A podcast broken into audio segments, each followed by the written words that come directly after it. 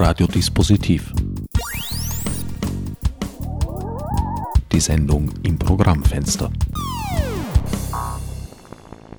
Willkommen bei Radiodispositiv. Am Mikrofon begrüßt euch Herbert Gnauer. Bei mir im Studio Platz genommen hat mein heutiger Sendungsgast Heinz Rudolf Unger. Hallo, guten Morgen. Heinz, du bist Autor. Du hast eigentlich sämtliche literarischen Genres inzwischen durchgearbeitet. Du bist Lyriker, du bist Dramatiker, du hast Romane veröffentlicht. Gibt es ein Genre, das du noch nicht ausprobiert hast? Es gibt schon Genres, die ich noch nicht also wirklich berührt habe. Zum Beispiel gelingt mir, seit ich denken kann, kein ordentlicher Krimi. Das ist, Krimi ist etwas, das die Verlage sehr schätzen, weil das hohe Verkaufszahlen ergibt. Und ich habe mich auch hin und wieder bemüht, aber komischerweise interessiert mich das im Wesentlichen nicht so sehr. Also es wäre mehr aus, aus, aus kommerziellen Gründen interessant für dich? Eben die kommerziellen Gründe interessieren mich nicht. Also für mich muss etwas interessant sein, es muss spannend sein, es muss eine Herausforderung sein und es muss etwas mit mir zu tun haben. Und Krimis äh, sind eher etwas, ein Genre der Literatur, das überhand nimmt, wenn man sich anschaut, wie etwa ein Fernsehprogramm oder alle Fernsehprogramme zusammengestellt sind.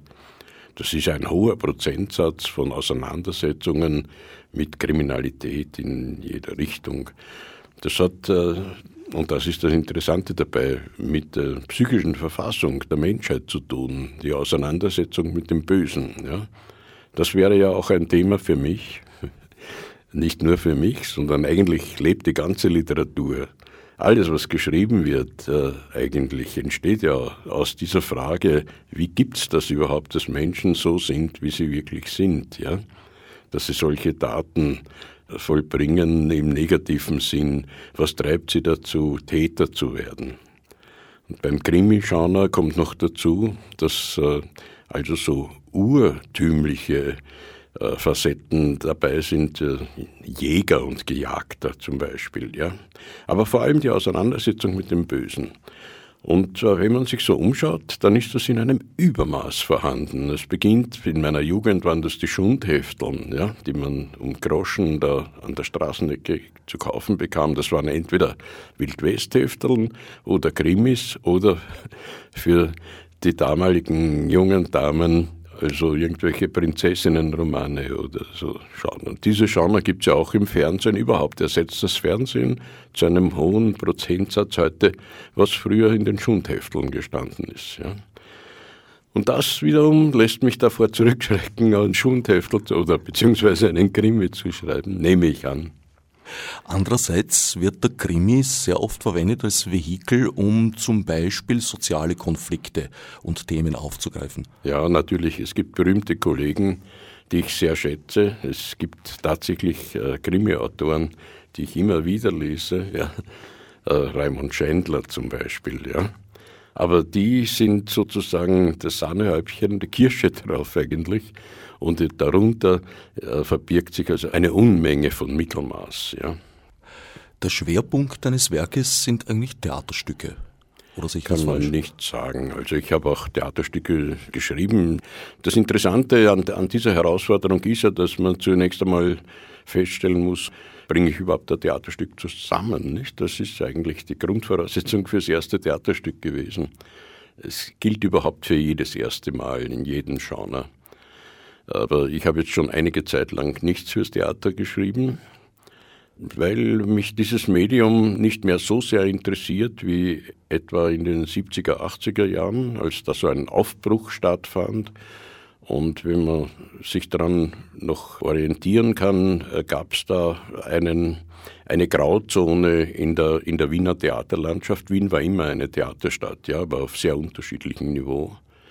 Und äh, wir haben heute über 40 Theater. Ich habe äh, vor kurzem einen Gast aus Deutschland in Wien herumgeführt und wir haben uns überlegt, in welches Theater wir gehen wollen, sind glücklicherweise auf Erwin Biblitz, auf das Odeon gekommen und das war da genau das Richtige. Aber es gibt eine Riesenauswahl in Wien natürlich an verschiedensten Theatern. Eines der besten ist übrigens nicht das Burgtheater, sondern äh, für mich jedenfalls eine subjektive Wahrnehmung die Skala in der Wiener Hauptstraße von Bruno Marx, da war ich erst vor ein paar Tagen in einer sehr guten Premiere von einem Shakespeare-Stück. Du hast mir auch vor einiger Zeit erzählt, ich habe es leider nicht gesehen, dass die Furtwängler Produktion ganz ausgezeichnet gewesen sein soll. Ja, richtig. Also es gibt immer wieder gutes Theater dort mit sehr guten Schauspielern und mit sehr wenig Budget. Also das kennen wir, kenne auch ich aus meiner Theatererfahrung, weil ich bin ja aufgebrochen in einem sogenannten Off-Off-Broadway-Milieu. Ja. Ich habe ein Jahr lang in New York gelebt im Umfeld des La Mama Theaters, war dort auch Assistant of the Light Engineer für einigen Stücken und habe Workshops besucht und so weiter. La Mama Theater war damals die führende Off-Off-Broadway-Bühne in New York. Und in, äh, in Österreich äh, gab es da einen riesigen Nachholbedarf. Es gab erstarrtes, äh, konservatives äh, Theater. Und so Theaterleuchttürme wie Stanislavski oder Grotowski waren bei in den, in den großen Bühnen noch überhaupt kein Begriff. Aber in den kleinen Bühnen, in den Kleingruppen, die sich damals formiert haben und zum ersten Mal einen Aufbruch geschafft haben, dieser Eiskruste der kulturellen, die damals geherrscht hat. ich rede vom Ende der 60er Jahre, Anfang der 70er Jahre. Da war zum Beispiel das Café-Theater in Wien, das 68 gegründet wurde und zu der Zeit äh, gab es äh, in, in Paris ein Café-Theater und eines gab es in Manhattan, in, in der Second Avenue. Und äh, sonst äh, war da weit und breit nichts zu sehen von irgendeinem Aufbruch. Und Wien, die Kaffeehausstadt, hat dann ihr erstes Kaffeehaustheater gehabt, wo zwischen den Tischen, währenddem der Ober serviert hat, wurde avantgardistisches Theater gespielt in der Goldschmidtgasse, in dem damaligen Café Einfalt, das es nicht mehr gibt.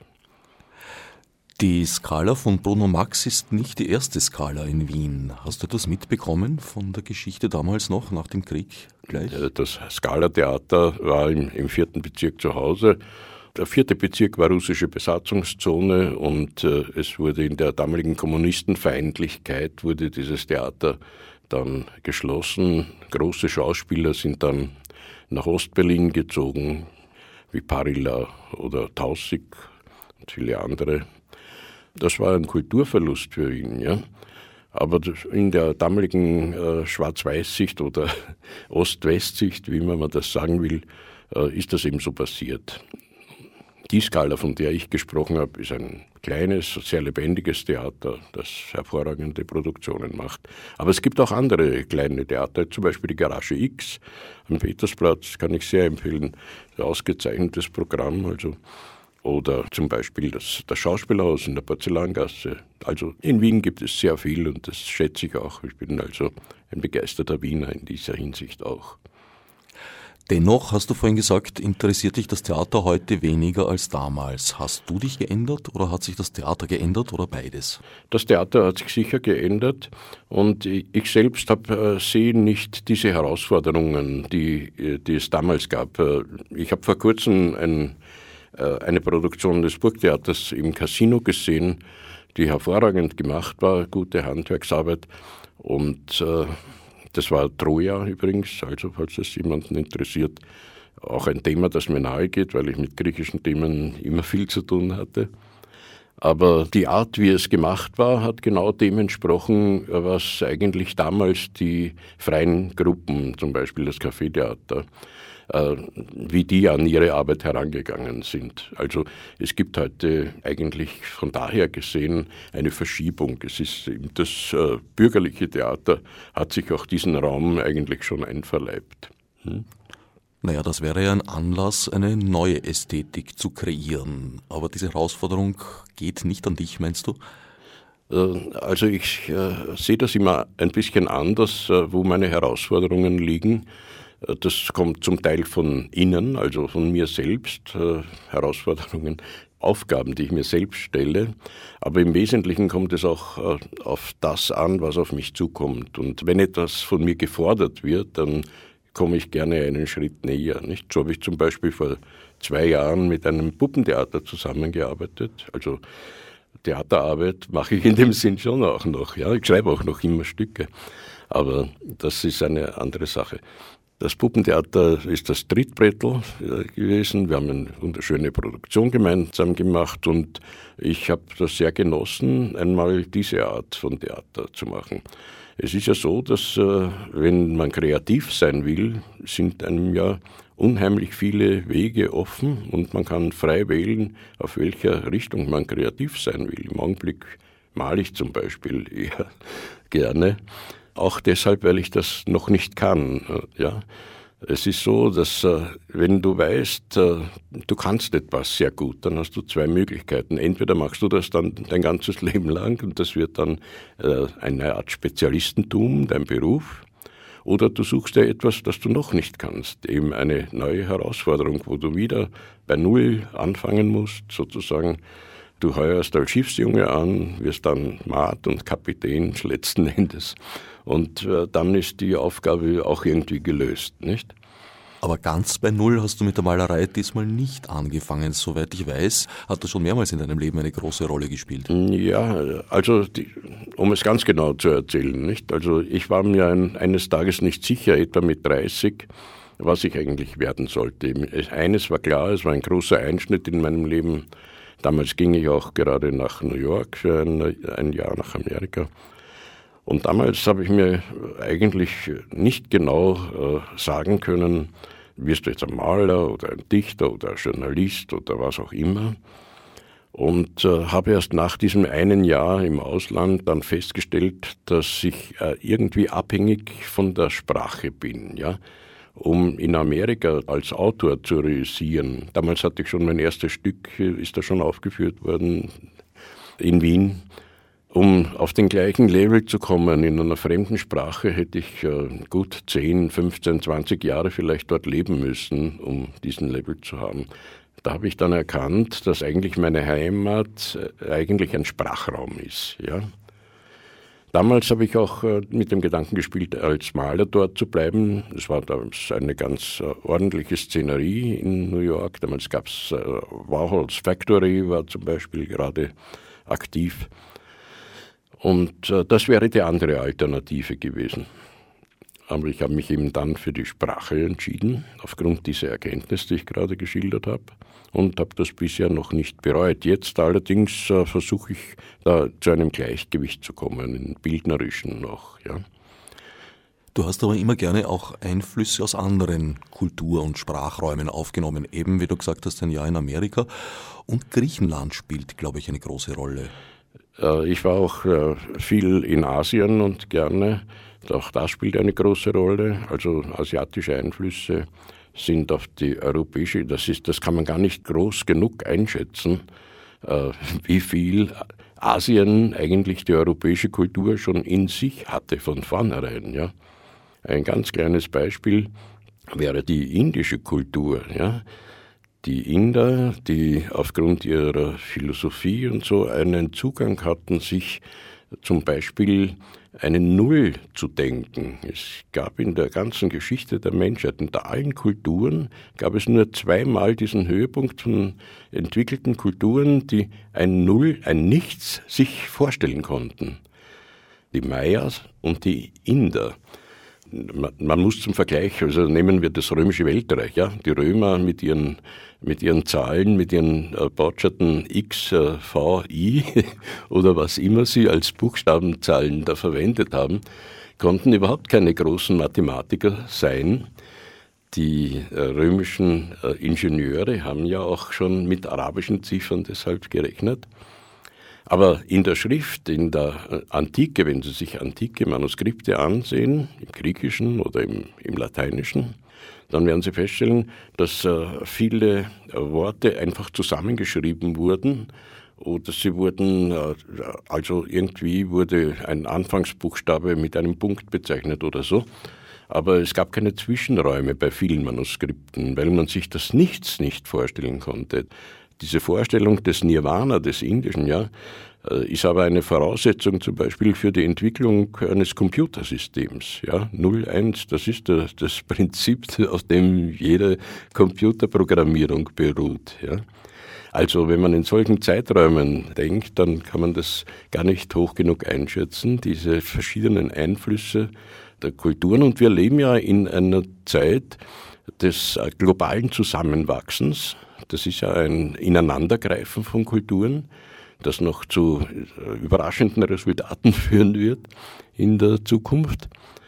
Ja, und äh, auch die anderen, die griechischen Einflüsse etwa, na selbstverständlich ist also die europäische Geschichte leitet sich ja eigentlich von, von griechischen Quellen ab, also nicht nur, aber doch hauptsächlich überraschend ist es dann, wenn man in andere Kulturräume kennt, die diese Quellen nicht hatten.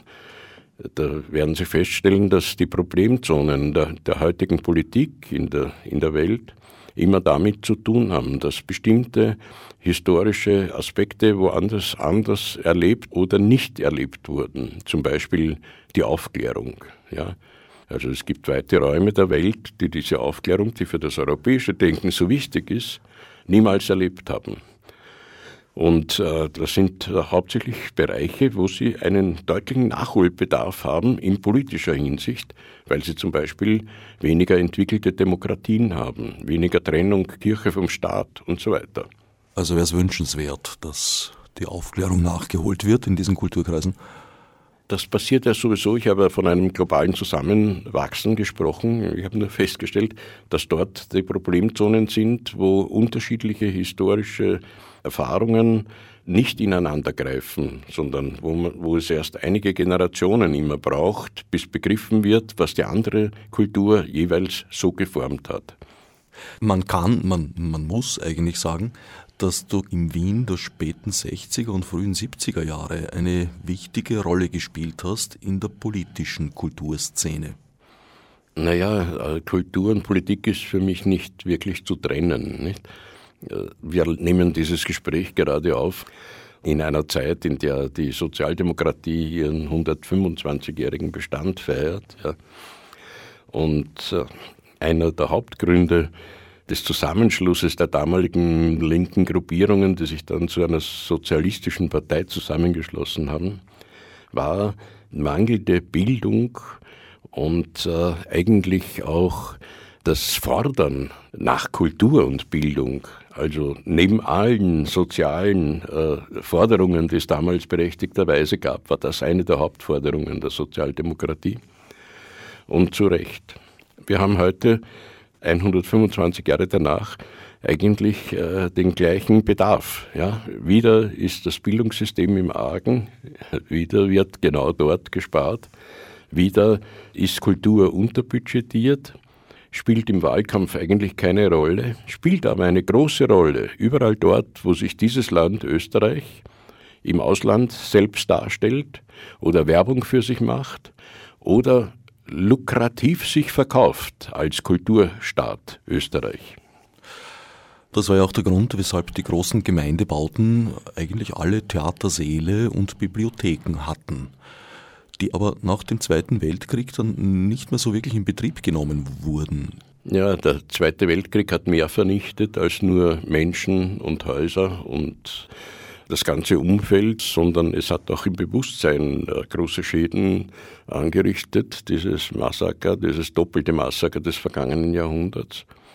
Und äh, eigenartigerweise fällt in der Nachkriegszeit doch sehr stark auf, äh, dass dieser Mangel an an Kultur, weil es wurde sehr viel Kulturleben äh, buchstäblich vernichtet, ja, dass dieser Mangel nicht aufgearbeitet wurde. Niemanden war in den 60er Jahren bewusst, niemanden von den Bauherren meine ich jetzt, in dem Fall wäre das dann die, die Gemeinde Wien zum Beispiel, war bewusst in dem ganzen Drängen nach Wohnraum zu schaffen und so weiter, ähnliche Maßstäbe anzulegen wie in der Ersten Republik in diesen mageren zwölf Jahren zwischen äh, 1920 und 1934. Ja oder nicht einmal die ersten Wohnbauten wurden 21, 22 errichtet. In diesen zwölf Jahren wurde dieses ganze sogenannte Rote Wien errichtet. Eine wunderbare Geschichte in ganz Europa, einmalig überall bestaunt. Und äh, dann der große Einschnitt des Zweiten Weltkriegs, das Wegfallen von Intelligenz und Kulturbewusstsein. Und äh, es gibt eine große Lehre danach und es werden dann einfach äh, Schuhschachteln hingestellt statt Gemeindebauten. Und es entstehen dann Siedlungen ohne Zentrum. Wenn man den Karl-Marx-Hof sich anschaut und heute dort spazieren geht in einem dieser äh, Innenräume, dann sieht man, dass äh, menschliche Maße überall eine große Rolle gespielt haben, auch wenn die Wohnungen heute etwas zu klein wirken, ja, und oft vergrößert werden müssen künstlich, damit überhaupt jemand dort einzieht.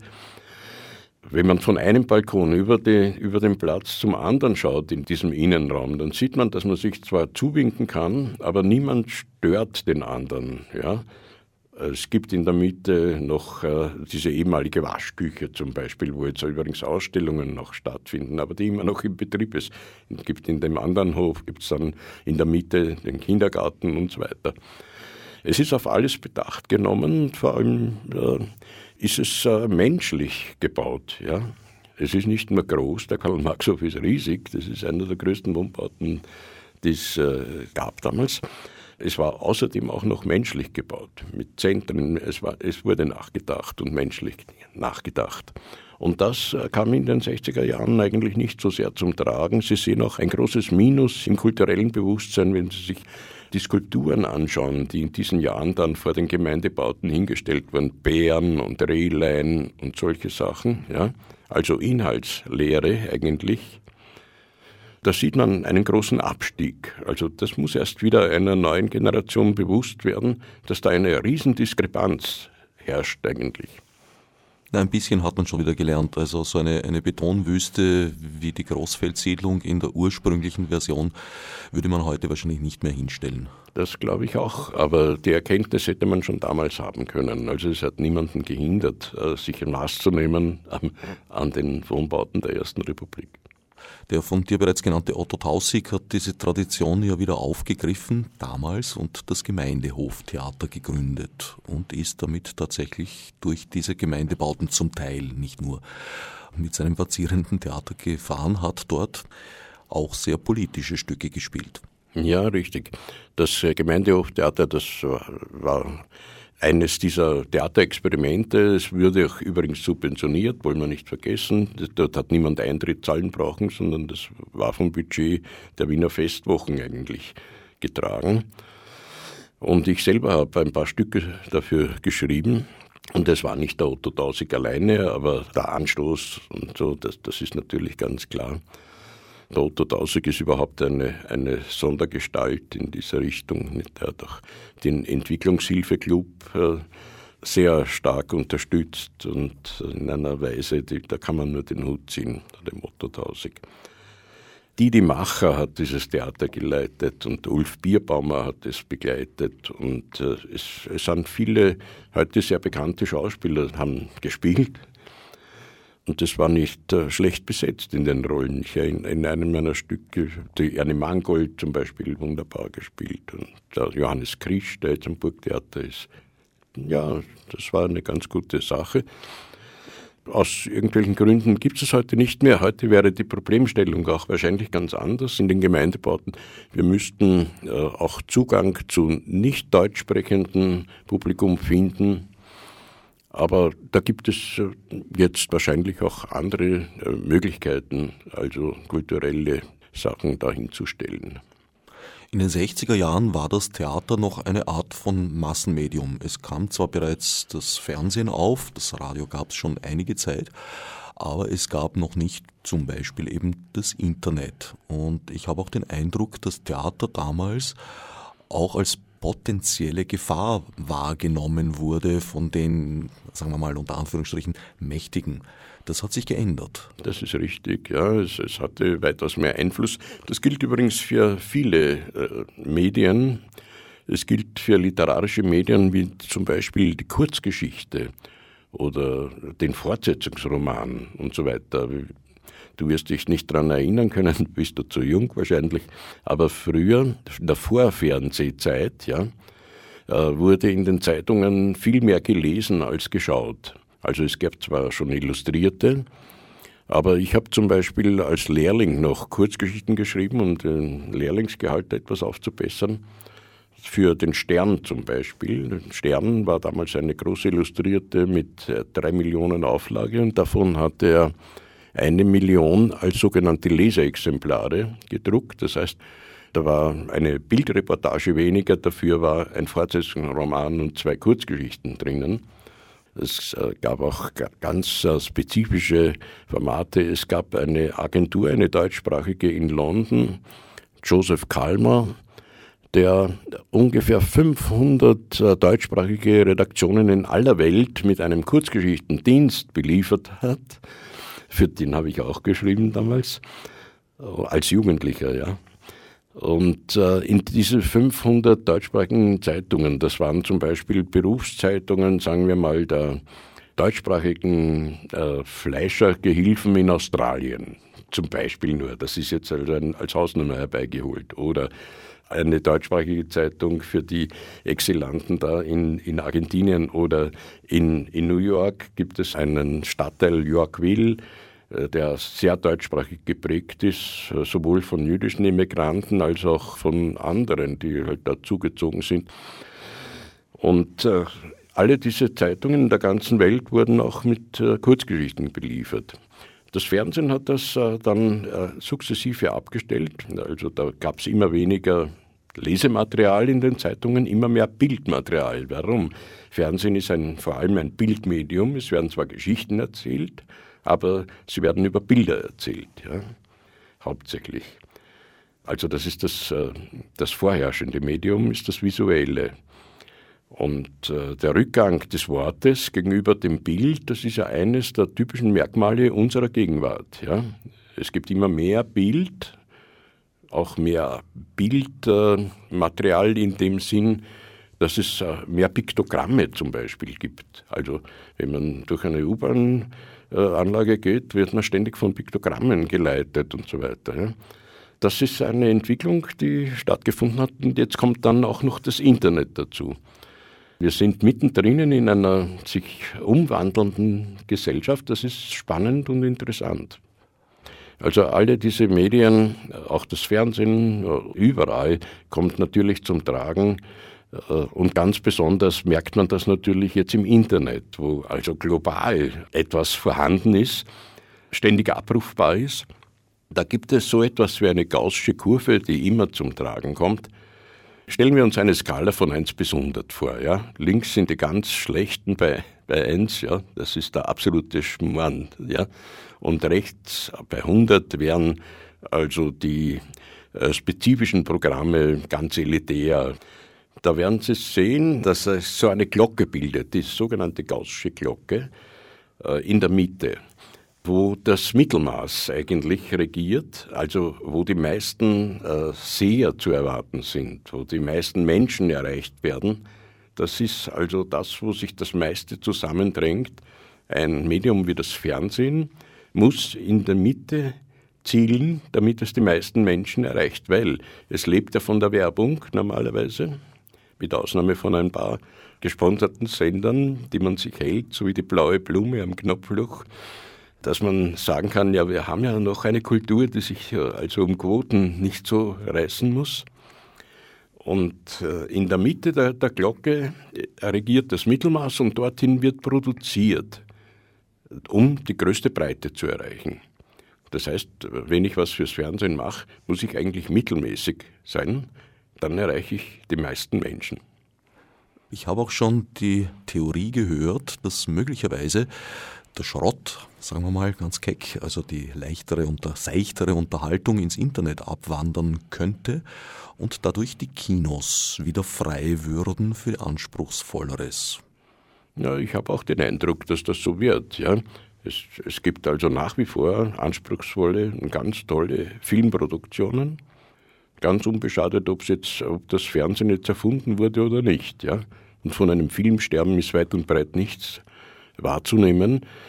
Von einem Kinosterben hat man lange Zeit gesprochen, wie auch von einem Sterben der Wiener Kaffeehäuser. Und äh, ich komme gerade aus einem Wiener Kaffeehaus und kann berichten, alles in Ordnung, ja. Möglicherweise erleben wir tatsächlich die letzten Tage des klassischen Fernsehens. Also ich gehe eigentlich davon aus. Mit Einführung der digitalen terrestrischen Ausstrahlung ist in Österreich der Anteil derjenigen, die jetzt Fernsehen wirklich von der terrestrischen Ausstrahlung beziehen, auf unter fünf Prozent gesunken. Der Rest sieht's über Satellit oder über Kabel. Ich denke, dass es auch den Jüngeren ziemlich egal ist, wo das Signal tatsächlich herkommt es wird alles zusammenwachsen, nehme ich an. Nicht? Also es werden die Haushaltsgeräte und äh, Fernseher und äh, der DVD-Spieler und äh, die Wolke, die Cloud darüber, von der man das abrufen kann, das wird ein System sein letzten Endes, was auch äh, seine Probleme haben wird natürlich, weil schon heute hat ja. Ja, aber das ist eben das Spannende an dieser Entwicklung. Bertolt Brecht hat in einigen Schriften, sind eher kürzere Aufsätze, Gedanken, etwas formuliert, was die Nachwelt dann als Radiotheorie ein bisschen übertrieben bezeichnet hat, wo er sich das Radio als multidirektionales Medium denkt. Also nicht ein Sender, der alle anderen beglückt, sondern dass die Empfänger da sehr wohl auch mitmischen können, wo ich mir nie ganz sicher war, ob das jetzt ein, ein technisches Missverständnis war oder ob er tatsächlich so weit im Vorhinaus gedacht hat, das Internet würde diese Möglichkeit ja jetzt bieten und tut es auch. tut es ja auch schon, ja, das geschieht ja auch schon und es ist ja auch jedes Medium damit beschäftigt, also von außen her auch Input hereinzuholen unter seinen Lesern, unter den Sehern und also lebendig zu bleiben auf diese Art. Das ist ganz klar. Äh, wesentlich ist natürlich, das gehört ja immer jemandem. Ja? In unserem Fall haben wir noch einen, einen staatlichen Eigentümer. Das heißt, es gehört eigentlich der ORF uns allen.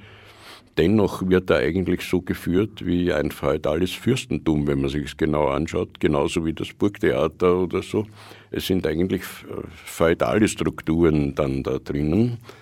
Und äh, von einer Demokratisierung kann man dann noch nicht sprechen, wenn man halt die Zuseher in irgendeiner Weise dann beteiligt, indem sie bei Castingshows auch sich da ausziehen dürfen oder sonst was tun. Oder äh, nehmen wir doch das italienische Beispiel, wo ein Staatschef die meisten äh, Fernsehsender hatte in seiner Hand, ja, privat. Der Berlusconi. Das hat doch schon etwas gezeigt, ja. Das äh, nimmt alles auch seinen Weg und geht den Weg allen Fleisches. Das ist wieder das Beruhigende dran. Nicht der Berlusconi ist jetzt einmal von der Bühne weg, obwohl er jetzt alle Fernsehsender eigentlich hat und eine Menge Zeitungen obendrein auch. Trotzdem, wenn alles äh, zentralisiert wird, wie ich das vorher in einer Zukunftsvision entworfen habe, es wird alles miteinander zu tun haben. Die gesamten technischen Errungenschaften, die wir haben, wachsen allmählich zusammen und es gibt Verbindungen dann überall hin, ja, Bluetooth-Time, ja.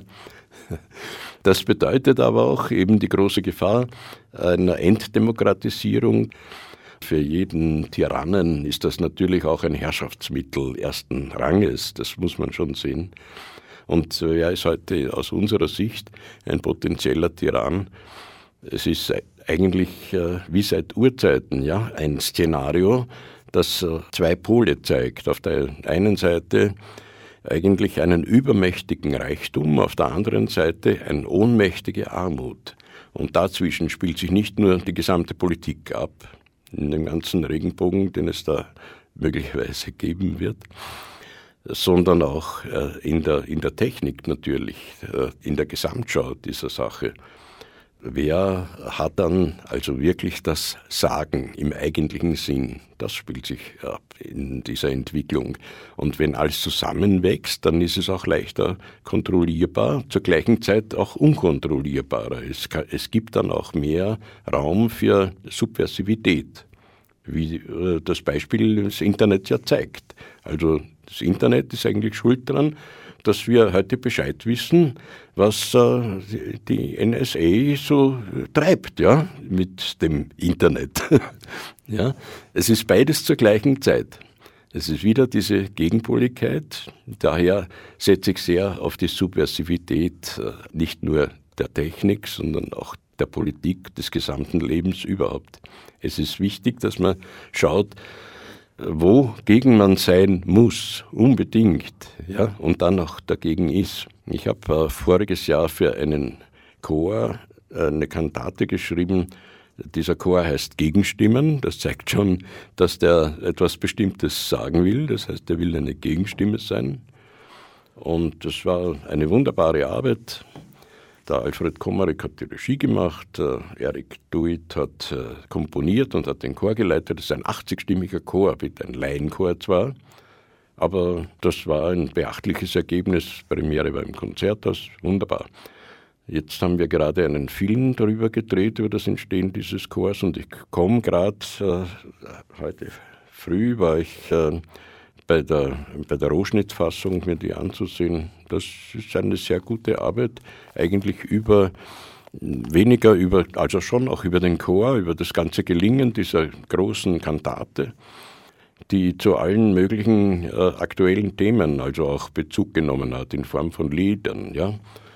Und äh, es geht nicht nur darum, dass, dass der Chor also Lieder singt, sondern äh, das Entstehen dieser gesamten Geschichte zwischen diesem 80-stimmigen Chor mit den ganzen Untergruppierungen, die nötig waren, um, um das Ganze in Szene zu setzen und so weiter, den drei Autoren, die da äh, angefordert wurden vom Chor, Liedtexte zu schreiben zu bestimmten Themen und so weiter, sondern es kam auch noch das Thema des Versuchs einer direkten Demokratie bei einem solchen Vorhaben in diesem Film also ganz stark zum Ausdruck.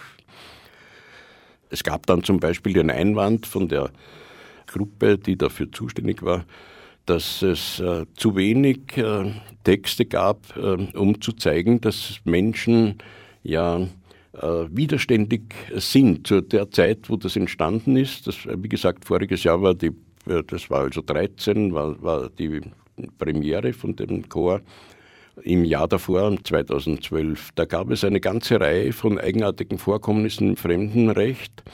Da gab es äh, überall in Österreich, ja, gab es äh, Abschiebungsaktionen vor die sich jeweils äh, die Einwohner von verschiedensten Gemeinden, von Vorarlberg, Burgenland, Oberösterreich, überall gab es das, wo sich die Leute vor die hingestellt haben und sie schützen wollten. Das waren ja Aktionen aus der Bevölkerung. Ja.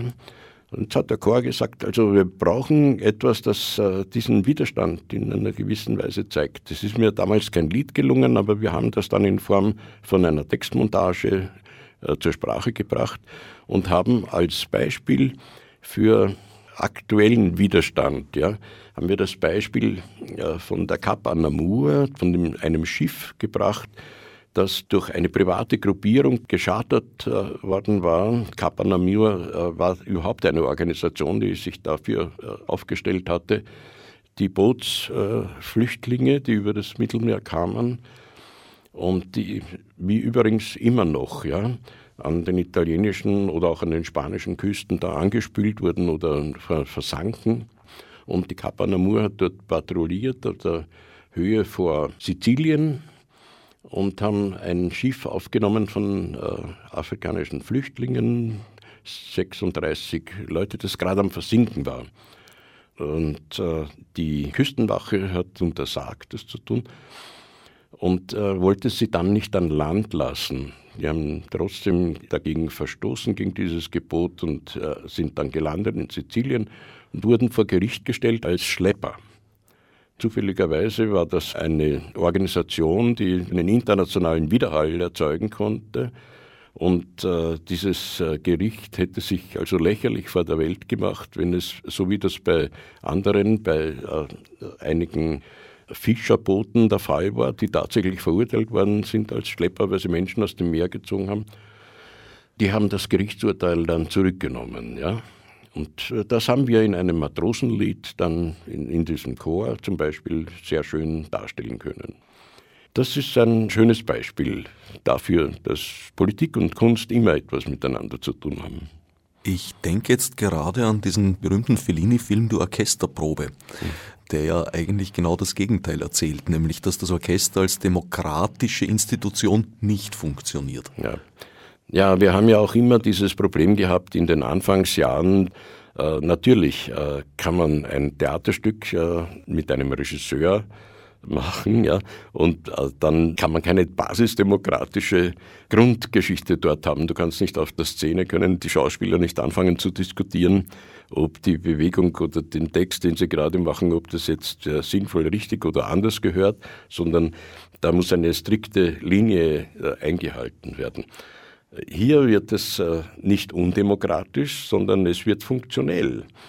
Diese Diskussion hat unsere äh, damaligen äh, Arbeit natürlich schon durchzogen, nicht? Also der Dieter Haspel, der Gründer des Café-Theaters, ein, einer der besten Sprachregisseure zum Beispiel, die ich kenne.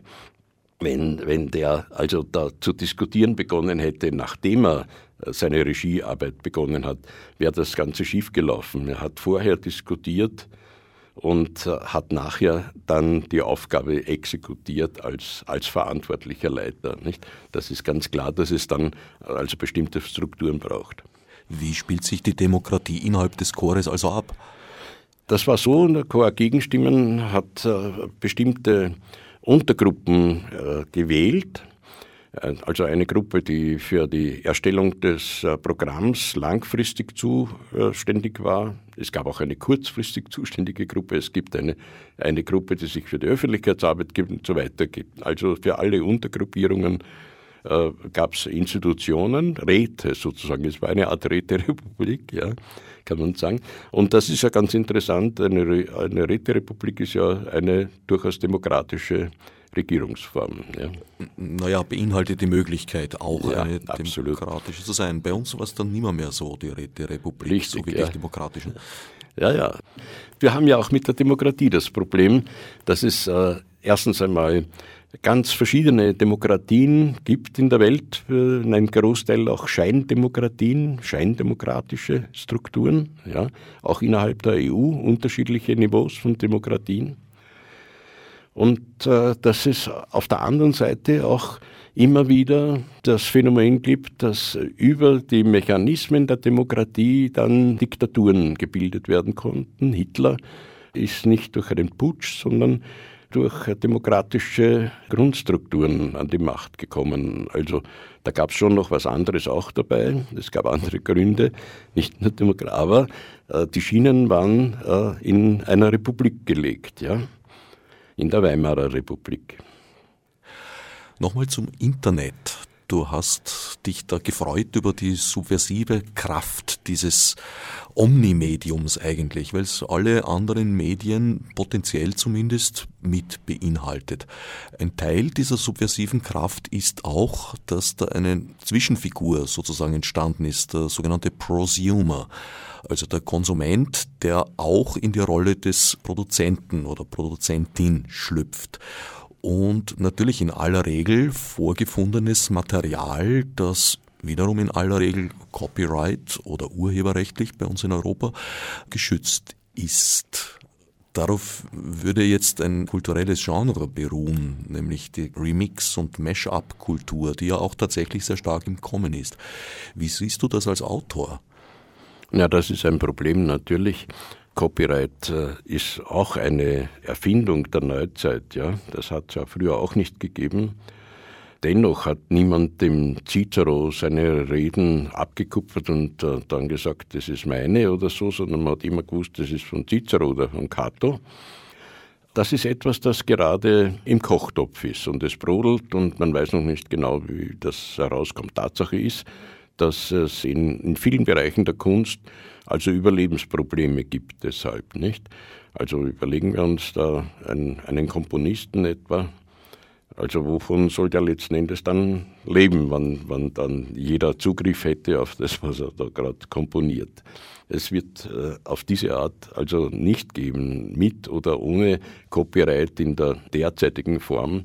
Es wird eine zeitgemäße Lösung gefunden werden. Aber prinzipiell ist das sowohl das Internet als auch die politische Entwicklung ist eigentlich synchron.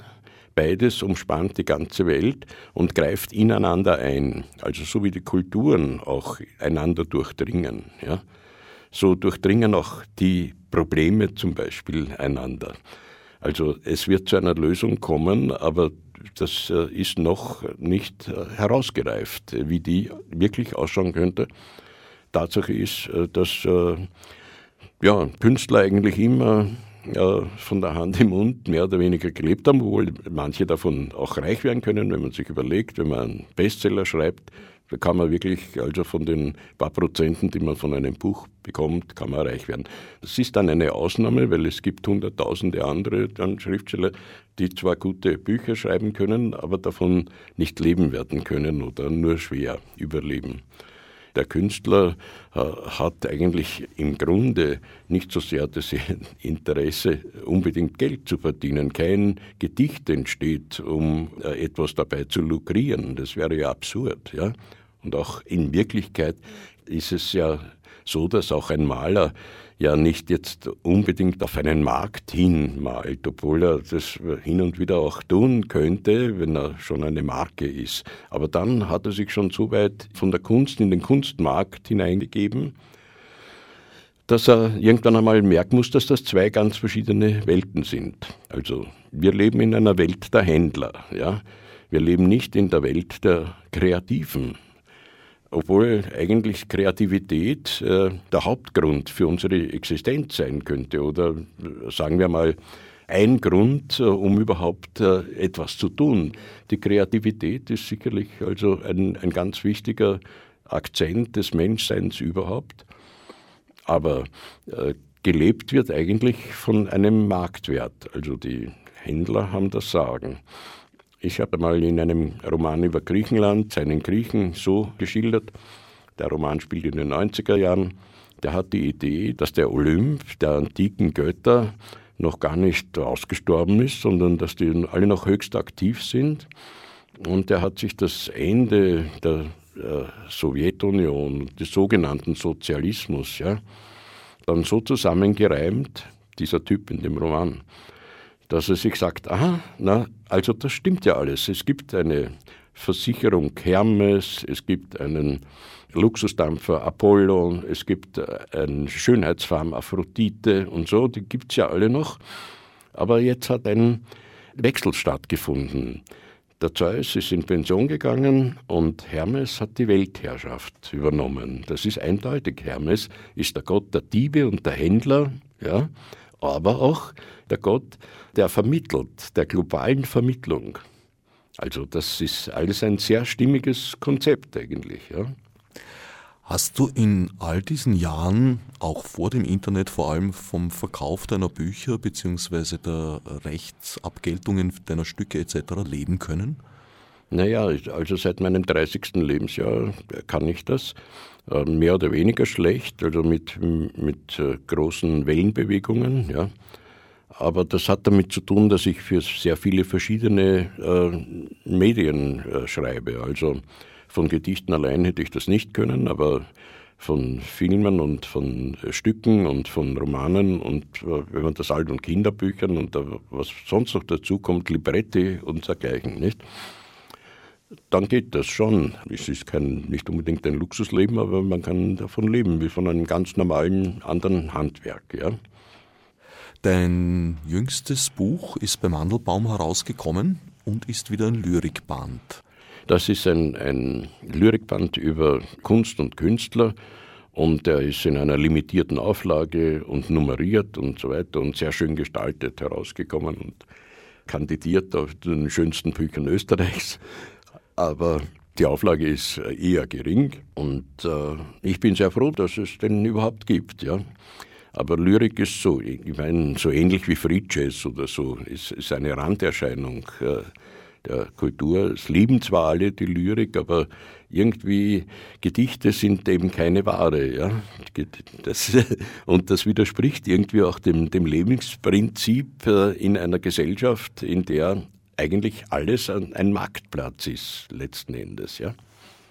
Mandelbaum unternimmt ein Experiment im Vertriebsweg. Das Buch wird mehr oder weniger so sozusagen im Abhofverkauf. Ja, so wie man beim Bauern am Hof ähm, Milch oder, oder Käse kauft oder Schinken, so kann man das beim Mandelbaum Verlag, kann man also Künstlerfabrikate nennt er das, kaufen. Gab auch von Bodo Hell schon ein sehr schönes Buch.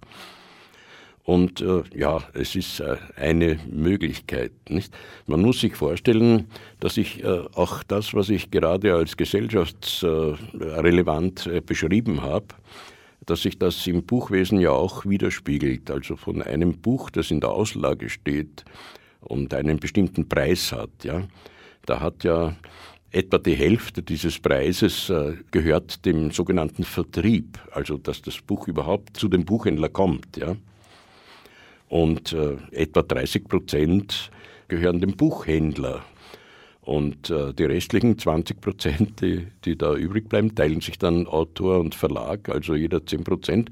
Und es zeigt sich da, dass die, die produzieren, ja, eigentlich äh, immer die Teschek sind in der Welt der Händler, dass die, der Großhandel, der Kleinhandel eigentlich äh, dominieren und die Produzenten wie auch äh, seit dem 19. Jahrhundert das Industrieproletariat, die eigentlich wirklich produziert haben, dann die Benachteiligten sind. Die gleiche Formel. Das versucht Mandelbaum zu umgehen, indem es den Vertrieb selbst besorgt. So ist es, ja. Das geht bei diesen kleinen, bei diesen Künstlerfabrikaten, wo es eigentlich äh, um Unikate geht. Also jedes Buch ist dann nummeriert und so. Das wäre für den Vertrieb sowieso also eine, eine Last äh, eher als ein Gewinn, nicht? Es ist ein alternativer Vertriebsweg dann sozusagen. Man kann das über digitale äh, oder direkt mit der Post oder über Telefon oder sonst wie kann man das direkt beim Verlag bestellen. Mhm. Ruhestand dürfte kein aktueller Gedanke von dir sein. Was planst du so in nächster Zeit? Naja, wir sind jetzt mitten im Jänner und äh, das heißt, eigentlich äh, ist das die Zeit, wo ich so eine Prioritätenliste erstelle, damit ich mich überhaupt auskenne bei den vielen Projekten, die ich habe. Ich habe derzeit sieben Projekte und bin dabei, sie in der Wichtigkeit, in der Priorität zu reihen. Ich weiß noch nicht genau, was da jetzt das Wichtigste für mich sein soll. Das muss ich erst herausbilden. Es sind jedenfalls sehr verschiedene Genres. Ja. Verrätst du uns ein bisschen was? Über Ungern, nein. Also über ungelegte Eier rede ich nicht, äh, nein. Nicht einmal in welchen Genrenestern du sie bebrütest. Eben sehr verschiedene, nicht? Also das sind Eier von sehr verschiedenen Vogelsorten. Also ein Lyrikband ist auf alle Fälle dabei. Es ist, es ist ein Romanprojekt und es ist auch ein Stückprojekt, zwei Stückprojekte übrigens, aber keine konkreten, nicht für konkrete Theater. Die meisten Stücke sind ja eigentlich entstanden, weil sie jemand äh, verlangt hat. Bei der Gelegenheit äh, kommt das vielleicht ganz gut zur Sprache. Viele Stücke, gerade die erfolgreichsten, sind entstanden, weil jemand gefunden hat, äh, er hätte in einer bestimmten Richtung, hätte er eigentlich ein bestimmtes Stück, zum Beispiel Paul Blacher, damals Volkstheaterdirektor, sah in dem damaligen Tito Jugoslawien, das schon ein bisschen in Auflösung war. Und er selbst stammte ja aus Slowenien, ja. Und er sah dort in Leibach äh, in einem Theater ein aufregendes Stück, äh, das hieß, glaube ich, in der Übersetzung Hamlet in Unterschlammdorf oder so, also ein fiktiver Ort, wo allein äh, Schauspieler eine Hamlet-Aufführung planen und anhand dieser Probenarbeit kommen die ganzen Probleme dieses Ortes zum Tragen. Und das hat damals in dem damaligen Jugoslawien zu ein bisschen Aufregung geführt, aber im positiven Sinn und kam als Stück ganz gut heraus und wurde auch bei uns wahrgenommen. Paul Blauer hat das gesehen und hat gesagt, dass also eigentlich äh, könnten wir dieses Genre, zum Beispiel Bauerntheater, wir haben doch da nur diesen, diesen Wurstel da mit diesem Bauerntheater, mit den, wie heißt der schnell, und so, er hat das nicht mal gekannt, das Theater, auf das er sich damals bezogen hat. Aber das, diese Form könnten wir doch als Vehikel verwenden, ja.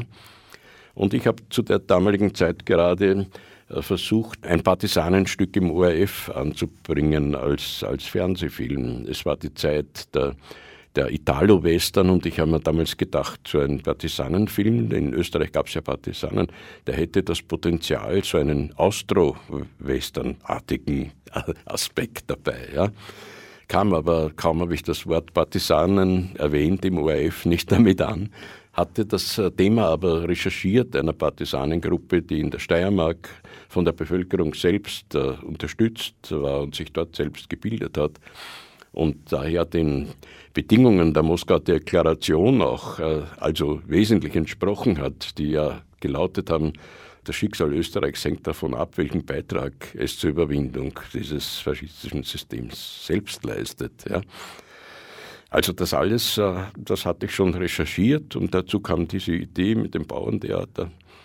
Und äh, so ist dann zwölf Leuten zustande gekommen aus dieser Art. Nicht? Also durch, eigentlich durch eine Forderung von außen, da, da schreibt man auch etwas leichter dann dorthin. Auftragsstück. Das ist, äh, ja, das fällt unter das Genre Auftragsstück, ja. Ich habe auch viele Stücke für äh, geschrieben, die Schauspieler zum Beispiel sich gewünscht haben. Kurt Weinzierl zum Beispiel. Der hat sehr darunter gelitten, dass äh, in so Kasperlrollen dann hinein, obwohl er sich als ernsthaften, zu Recht als ernsthaften Schauspieler gesehen hat. Er hatte große Familie und, und hatte Schwierigkeiten, die über die Runden zu bringen und hat viele äh, Werbeaufträge angenommen. Solche Sachen. Er hat dann äh, den Polizeidirektor in der Kotan-Serie gespielt, der auch so verkaspert war eigentlich und hat darunter gelitten. Er hat dann Tourneen gemacht, wo er den Herrn Karl in ganz Deutschland ge gezeigt hat oder auch den Faust gespielt hat, also als Lesung gemacht hat. Jedenfalls hat er ein Zwei-Personen-Stück bestellt, das hieß äh, Ein Versteck im 20. Jahrhundert, wurde in Österreich nie äh, inszeniert, war aber ein Gastspiel des deutschen Volkstheaters am Wiener Volkstheater und äh, wurde vor allem im deutschen Raum Trepp auf, Trepp ab in Mittelbühnen und Stadttheatern und so weiter gespielt. Und äh, kam auch in der englischen Fassung in Australien sehr groß heraus. Also das gibt ja verschiedene Stückschicksale, dann oft überraschend und ganz eigenartig. Hm? Warum es in Österreich nicht gespielt wurde? Der Untertitel hieß äh, Szenen einer Mischehe. Das äh, thematisiert eine Mischehe, also während der Nazizeit da waren zum Beispiel äh, jüdische Ehepartner, wenn sie mit Ariern verheiratet waren, waren noch geschützt und äh, wurden also nicht in Vernichtungslager transportiert. Das wurde da thematisiert und das gehört zu den Themen, die in Österreich nicht so gerne wahrgenommen werden. Mhm. Damit sind wir leider am Ende der Sendezeit angelangt. Ich danke Heinz Rodolf Unger für den Besuch. Ja, ich danke auch. Und allen anderen fürs Zuhören.